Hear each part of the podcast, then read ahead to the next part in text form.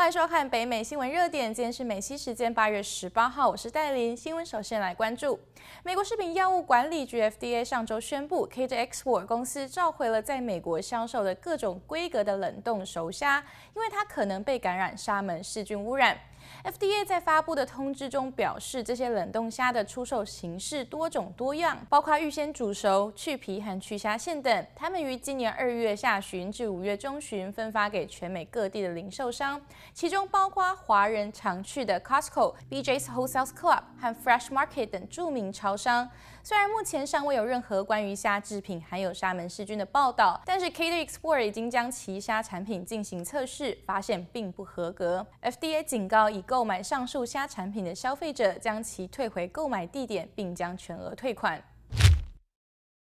新闻继续，对美国房屋建商来说，新冠疫情是场完美风暴。现有待售房屋的供应急剧减少，消费者对于拥有符合工作和就学需求的高科技房屋的偏好增加，加上六月涌往郊区和乡下的趋势加速，大幅提高了住房需求的增加。新的美国房屋建设激增百分之二十二点六。美国商务部周二报告说，七月份的新房开盘速度接近一百五十万套，创下了二月份以来的最高水平，并且远超出经济学家的预期。由于病毒爆发瘫痪了美国经济，在三月和四月暴跌之后。房屋开工数已连续三个月上升，上个月的建设速度比二零一九年七月份高百分之二十三点四，因为目前建设许可证很好申请，预示了未来的活动与六月相比增长了百分之十八点八，达到了一百五十万的年增长率，是自一月以来的最高水平。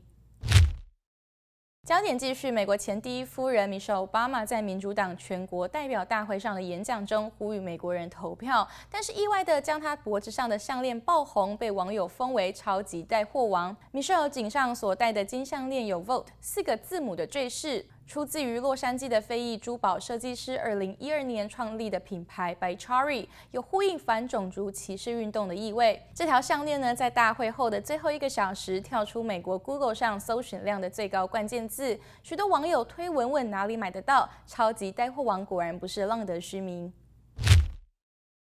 新闻继续，MC 周三宣布，电影剧院将从八月二十开始重新开放一百多家，到九月三日，MC 在美国的三分之二影院也将陆续开业，地点及开放日期在 MC 的网站上列出。不过，重点地区例如纽约、新泽西和加利福尼亚州等剧院开放日期尚未宣布。MC 的网站有声明，如果没有列出日期，剧院将根据当地的州规定允许时间重新开放。而开放的剧院也有限制人数，只能容纳百分之三十的容量，而且放映厅将被隔开，以留出更多的时间进行清洁。除了进出所有人都必须佩戴口罩以外，员工在上班前会进行体温测量，并且在整个剧院内都可以使用湿纸巾和洗手液。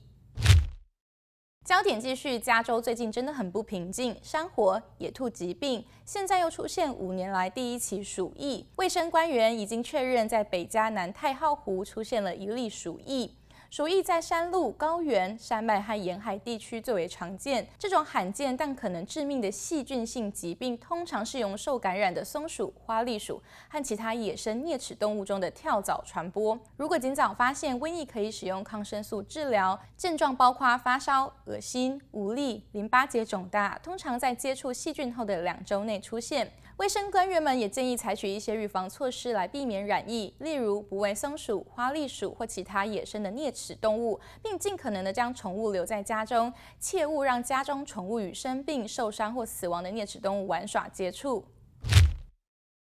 新闻最后，由于至少有二十个州在选举之前对潜在的邮件延误提起诉讼，因此 USPS 将所有的变更暂停，直到十一月三日总统大选之后。邮政局长路易德乔伊称，一些推迟的决定意味着邮局的零售时间不会改变，邮件处理设备和蓝色收件箱将保留在原处，并且不会关闭任何邮件的处理设施。由于新冠疫情，以邮寄方式投票的美国选民可能在本届大选中达到历史新高。美国邮政局的投递效率而意外成为两党之间交锋的争议焦点，也是 USPS 始料未及的。以上就是今天的新闻编译整理，我们明天见。